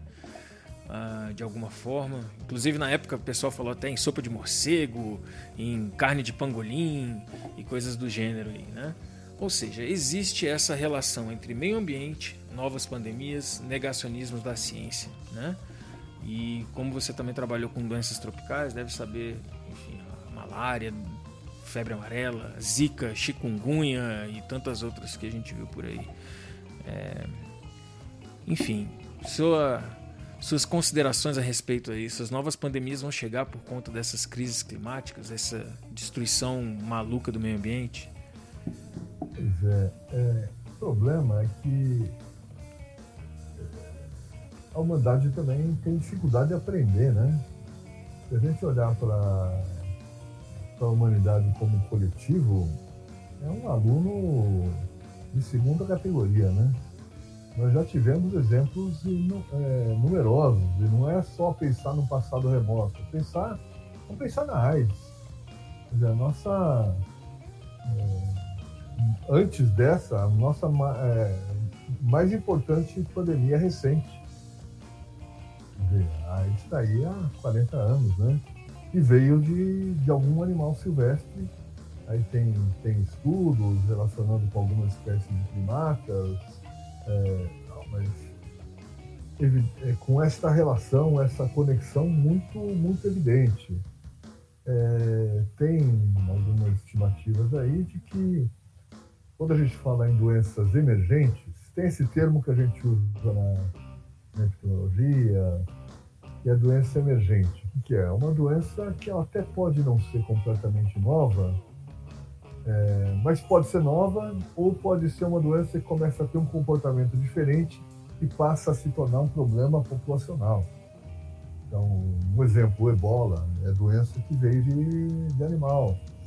Boa parte das doenças que se tornam emergentes, que se tornam epidêmicas, estão relacionadas a uma, a uma convivência ruim do homem com o meio ambiente, com outras espécies animais. Então, o, as franjas de, de florestas, onde tem essa conexão de área silvestre com área de produção rural ou com, mesmo com área urbana, são os lugares mais propícios para o vírus ou os vírus ou os agentes infecciosos geral darem o salto, aquilo que chama do spillover, né? quando ele vaza de uma espécie é, para outra espécie. Às vezes demora anos, anos de convivência ali, que passa um pouco é, e não, não, não ganha capacidade de se multiplicar. Os exemplos mais conhecidos é, são os vírus de gripe. E aí, às vezes fica um vírus de gripe que é, acontece um caso de uma gripe nova, que é só um caso. E possivelmente é o sujeito que é tratador de, de frango, sei lá, de, ou de porco e adquiriu diretamente e não transmitiu para ninguém. Mas aí vai se repetindo, se repetindo, até que dá uma mutação ali que dá sorte e começa a transmitir de pessoa para pessoa. E isso é fruto, é consequência direta é, dessa relação nefasta que a gente tem com, o meio ambiente, a relação de invasor, de invasor acrítico que tem com o meio ambiente, não apenas ali na convivência, na, na invasão é, física direta, como acontece, por exemplo, no garimpo, é, mas com a destruição do meio ambiente que expulsa e desloca espécies. Então, eventualmente, uma espécie de macaco que está lá no coração da floresta e que tem os vírus circulando ali entre os macacos, é, por conta do desmatamento, da queimada, alguma coisa, essa, esse grupo vai chegar perto da cidade. É, então, é uma dinâmica que a gente nem compreende completamente, né? Então, a gente fica brincando com fogo o tempo todo. É, não é a gente que fica, nós aqui, nós quatro aqui não temos nada com isso, né? A gente é contra. Mas gente da nossa espécie, né? Indivíduos da nossa espécie estão ali brincando com fogo o tempo todo, buscando, buscando riqueza. É, riqueza. Até gente que te né? fez questões lá na CPI, né, Cláudio? Alguns estão né? lá na Amazônia, lá na, brincando com fogo, com garimpo também. Exatamente, com expansão de fronteira agrícola de forma crítica. É, e aí entra tudo, né? Assim, é mais um daqueles temas que a gente consegue juntar a bandidagem em geral, né? O tráfico de animais, é, assim, é, é, tudo. É a maneira como os frigoríficos são operados, por exemplo. É, muita coisa. Grilagem, garimpo, é, morte em campo, coronelismo, latifúndio. Nossa, tem tanta coisa que dá pra O abuso de, de agrotóxico. De agrotóxico. Se conecta, é. Assim, é, são mexidas que podem parecer inocentes. Ah, o cara faz um teste lá dentro do, daquele canteirinho ou daquele cercadinho que ele tem é, para experimentar produtos novos e lá foi tudo bem. Aí ele chega aqui, convence a agricultura, às vezes convence o IBAMA e a Anvisa, ou, e a Anvisa. Ou se não convence, é, esse, essa turma acaba sendo convencida é, na marra, né? É. E pronto, tá em uso aí, aí expande, ó, entrou aqui para usar na cultura da soja que vai servir de ração. Daqui a pouco tá usando na cultura de feijão. Tá usando de, é, e, e nos últimos dois anos, 1.300 agrotóxicos foram liberados nos últimos dois é anos. Desses 1.300, por volta de 400 são proibidos em outros países. Esse é o, esse é o caso. É, Cláudio, última pergunta, cara. Vamos lá. É uma questão que a gente tinha. De certa forma, você até já comentou, é, Cláudio alguns itens, mas a gente, quando estava preparando a pauta, a gente resgatou algumas coisas, né? As pandemias do passado, né? as epidemias e pandemias do passado. Qual foi o legado né, de acertos, de erros, né? E nós tivemos, eu estava lembrando hoje, nós tivemos alguns avisos ao longo das últimas décadas, né? Você lembrou do ebola, aí eu vou lembrar gripe aviária, entre outros e outros SARS aí que apareceram no início da década, né, dos anos 2000. Então essa atual pandemia da Covid, será que vai mudar o, o cenário de enfrentamento dessas ameaças? Será que nós vamos passar por uma onda de investimentos públicos nesse, né, nessa, nessa seara, considerando tudo que nós estamos vivendo, né? Ficar dependendo sempre da indústria farmacêutica, da indústria privada, como é que se enxerga aí o passado para tentar responder os cenários futuros? Em resumo. É, a gente fica resistindo nessa história de ser otimista, pessimista, troca otimista por esperançoso, sei lá, mas eu não consigo ter bons sentimentos em relação a isso. É, vamos lembrar, hoje, deve ter visto em vários noticiários, é uma postura de políticos europeus, e particularmente da Alemanha, trazendo à tona a questão do, do aquecimento global, do, dos eventos extremos, etc. É, acho importante, acho que é bom que isso aconteça, mas vamos pensar. É, a gente tem, então, essas enchentes que estão acontecendo que há 15, 20 dias, acho que nem isso na, na Alemanha, né?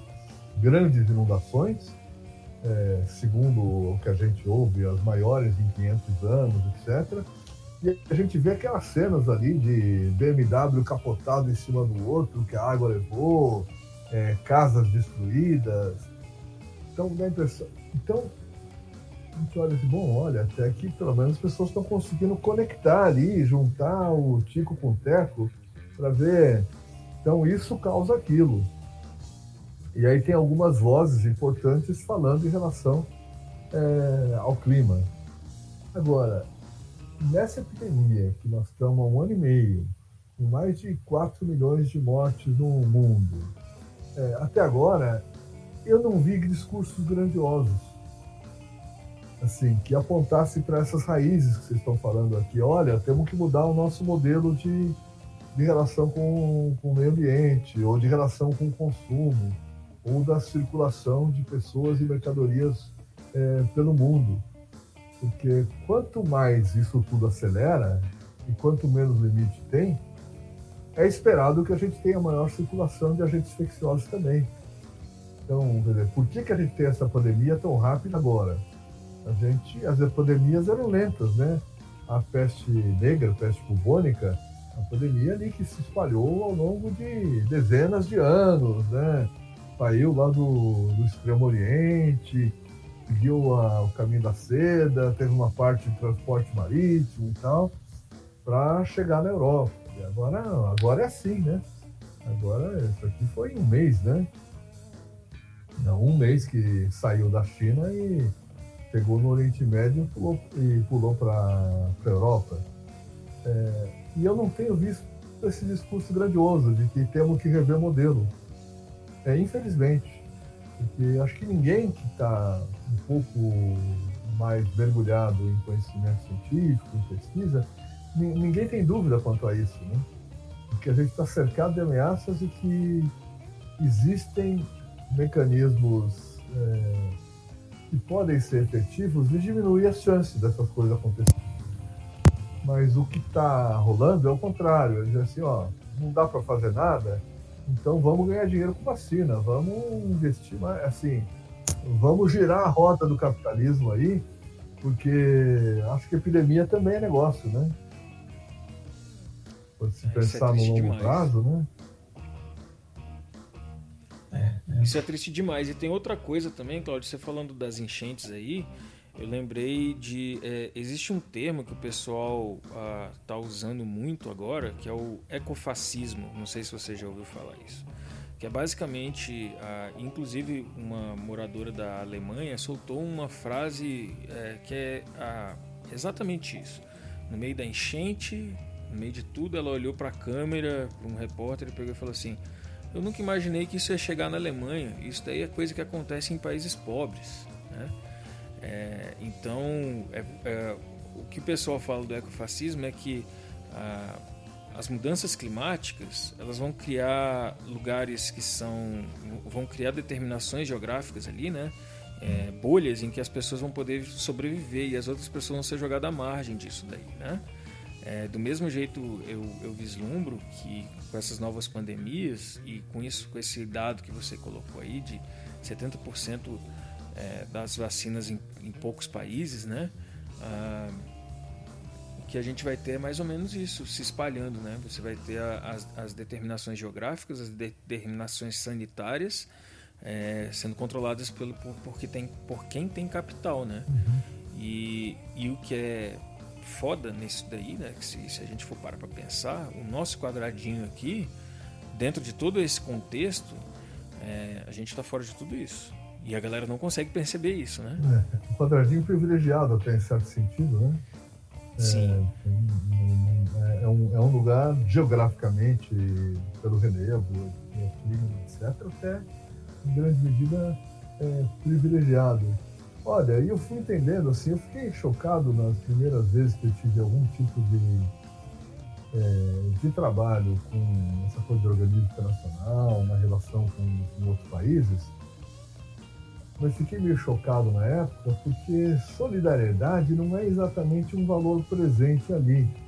A solidariedade vem atrás dos interesses individuais de, de cada país.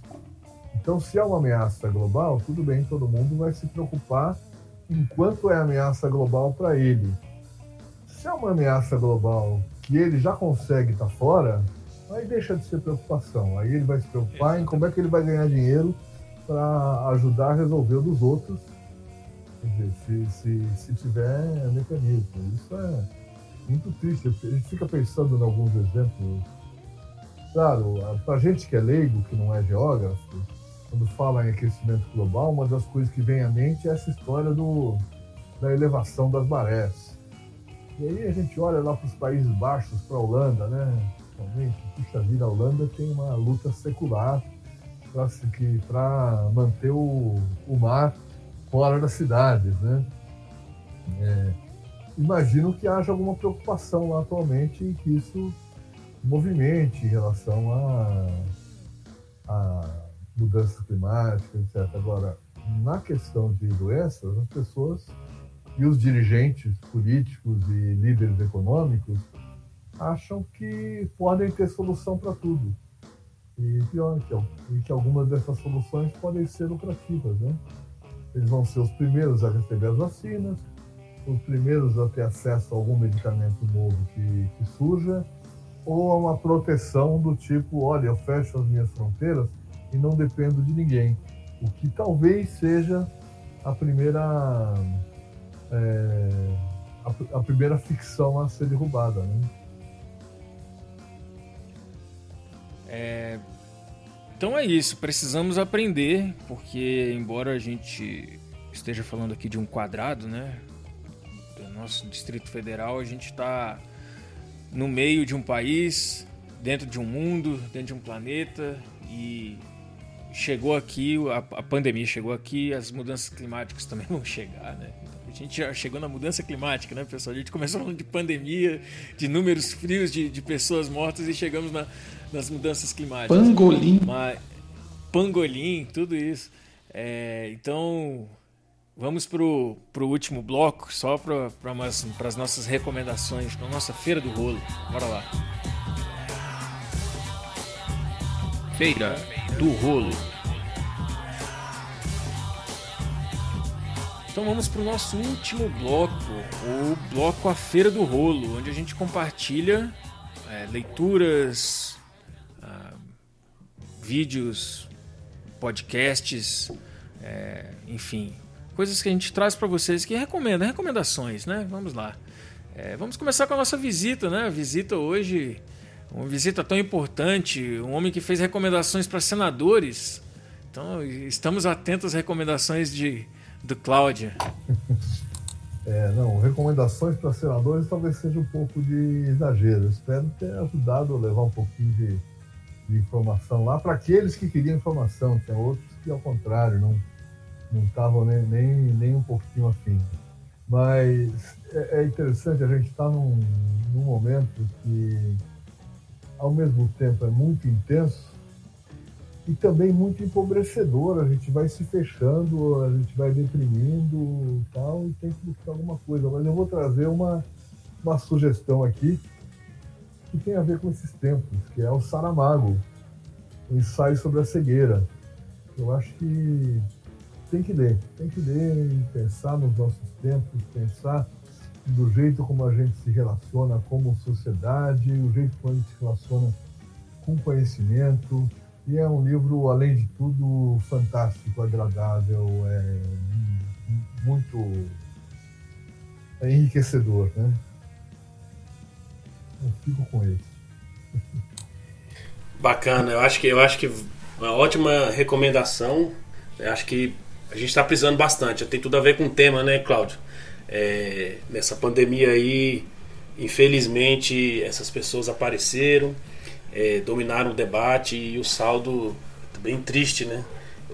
É, e infelizmente o país aí está à deriva, né? Conduzido por pessoas que não conseguem fazer a leitura correta do que deveria ser feito, né? É, ótima recomendação. Eu vou pegar o gancho aqui, eu posso fazer a minha ou... É, Bob, eu vou recomendar um jogo, viu gente? Estamos é, de recesso, mas tem tudo a ver com o nosso papo aqui. Ele está em várias plataformas. É um jogo chamado Neve Alone. Eu joguei no Xbox. É, recomendo bastante. É um jogo muito bonito.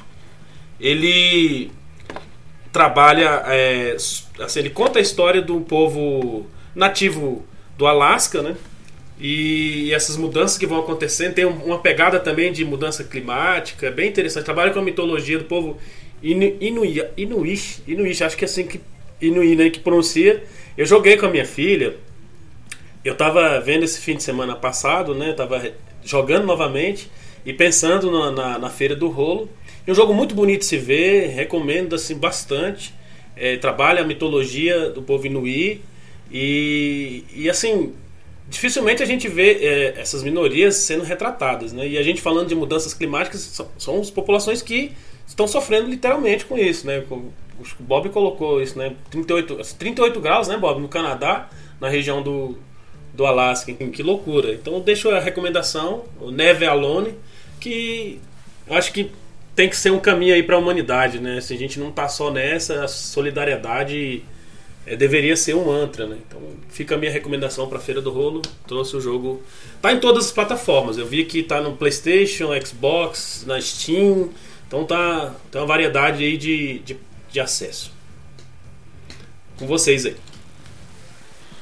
Beleza. O meu Feira do Rolo hoje, eu vou tentar contextualizar. É, não tem muito a ver com a questão da pandemia, e tem também, no final acaba tendo. É, esse contexto aí da, das manifestações em Cuba, né?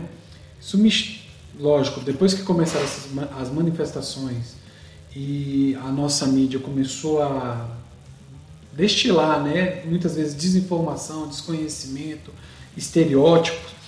Eu pensei, não, eu vou trazer aqui algumas coisas para, né? digamos, enriquecer o, essa discussão. Né? Aí eu vou trazer primeiro o livro do Leonel Itaúsu, que é o Quem Tem Medo da Geopolítica. Né? É um clássico da geopolítica do final da década de 90, início dos anos 2000. Leonel Tolstói vai mostrar as teorias, as grandes teorias da geopolítica, né? É, começando com Mackinder, Alshofer, vai terminar em Spikeman.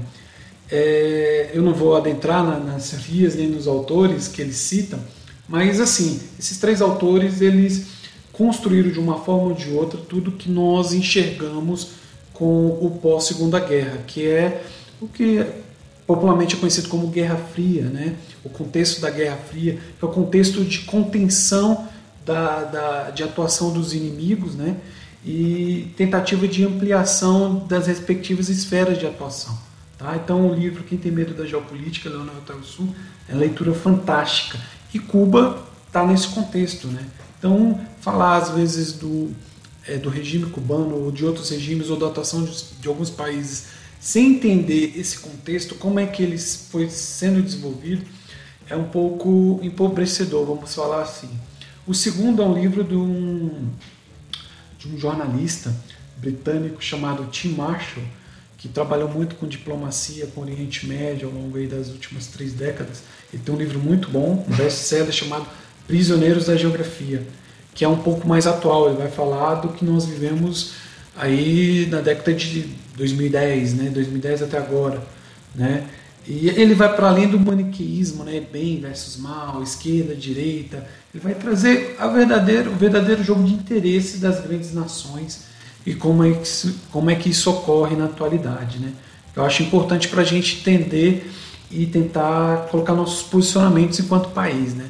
Eu acho que na atualidade não enxer eu não enxergo que os nossos governantes aí enxerguem esses outros lados, né? Então fica essas duas sugestões aí de leitura.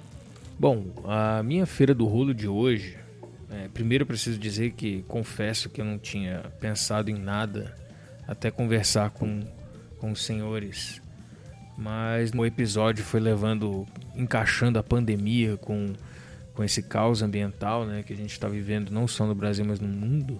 resolvi trazer aqui para o nosso quadrado ah, como que o caos ambiental está afetando aqui as nossas relações dentro do Cerrado. Recomendo muito que vocês vejam o documentário Sertão Velho Cerrado, de 2018, que está disponível no Netflix. Vale muito a pena de ver. Além disso, uh, tenho que agradecer a, a recomendação que o Ed passou para a gente no podcast passado, que foi o Discografia Básica, né? o podcast Discografia Básica. E hoje eu escutei um episódio muito bom e eu vou recomendar o disco do episódio que eu escutei, que é All Things Must Pass, do George Harrison, né? o Beatle calado.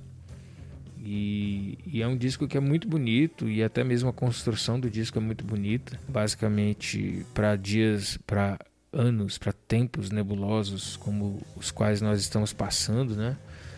É, é importante a gente se agarrar nesses mantras, né? Todas as coisas vão passar. Tudo isso daqui vai passar. Então, é, take it easy. Vamos com calma. Vai dar certo tenho que agradecer aqui ao Cláudio. Cláudio, muitíssimo obrigado. Eu já te conhecia de antes, avisava para os meninos que você era uma figura, que você é uma pessoa fantástica, pelas conversas que a gente já tinha antes, né? E eu acho que até eles ficaram até mais surpresos ainda, porque eles não, não, não imaginavam que era tão, uma figura tão bacana como é você, Cláudio. É, obrigado mesmo por tudo, por essa aula que a gente recebeu aqui. Espero que quando você queira participar outras vezes para debater sobre qualquer coisa, esteja convidado. A gente vai manter o nosso, nosso diálogo aí. Tomara que na academia de volta, né? Tomara que a gente consiga passar, transpor essa epidemia, que a gente volte a, a nadar novamente, né? Eu que te agradeço, agradeço a vocês três, na verdade, mas é, espero que a gente é, se veja dentro da piscina, logo mais, né? É, que pelo menos a gente tenha é, segurança para isso. E olha, um prazer enorme estar com vocês. É, Bob exagera um pouco no, na dose de elogio aí pela amizade, mas e agora eu me tornei, me tornarei então um ouvinte do, do pod de vocês. Eu que vou querer ir atrás dos episódios anteriores e acompanhar os próximos. Isso aí, brigadão. A gente só tem a agradecer, viu, Cláudio? Esteja em casa, se sinta em casa. É, esse espaço aqui é para, como a gente fala, essa, essa pandemia mexeu com todo mundo, né? Mexeu demais, assim. É, aquele mundo, acho que, que a gente tinha, ele acabou, né? A gente não sabe nem como é que vai ser. Assim, eu vacinei no dia 28, tem outros colegas que já vacinaram, que foram imunizados, mas assim, ninguém deu passo além, assim, sabe? A gente ainda está tentando tateando esse novo, esse novo, essa nova realidade, né? E esse espaço acho que ele tem feito bem pra gente, sabe? De trocar ideia. A gente se conhece há, há 21 anos, né? 21 anos. E assim, a gente, o Bob tinha 16 anos. Ficar esse tempo inteiro distante, trocar ideia, de tomar uma cerveja, de bater um papo, pra gente foi novo. Isso nunca tinha acontecido nesses últimos 21 anos, né? Era uma rotina. A gente, mesmo cada um numa área diferente de trabalho, era rotineiro ir para um bar, bater um papo, falar de política, falar de economia, falar de religião e de repente veio, cortou-se e acabou-se. E esse projeto, na verdade, está resgatando isso de alguma maneira, né? A gente fica muito feliz de você é, ter sido, tá sendo parte dele e deixou uma contribuição enorme. É, acredito que quem também nos ouve, quem está ouvindo a gente, que está acompanhando, é, acredito que vai ficar muito satisfeito quando terminar esse episódio. Queria agradecer também a presença do Cláudio. O Canhoto já colocou algumas questões, o, o Bob também, mas a ideia original desse podcast é essa mesmo: é de ser um espaço como se fosse uma mesa de bar, um espaço para conversar sobre rotina, sobre todos os assuntos que foram colocados, né?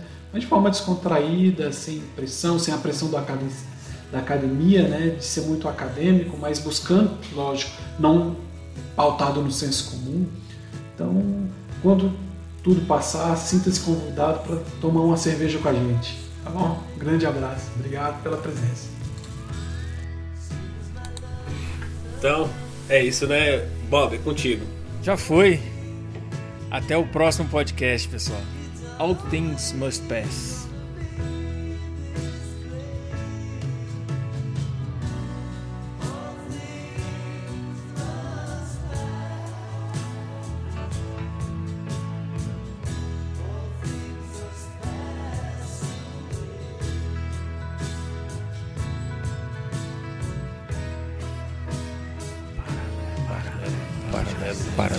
15 Podcast.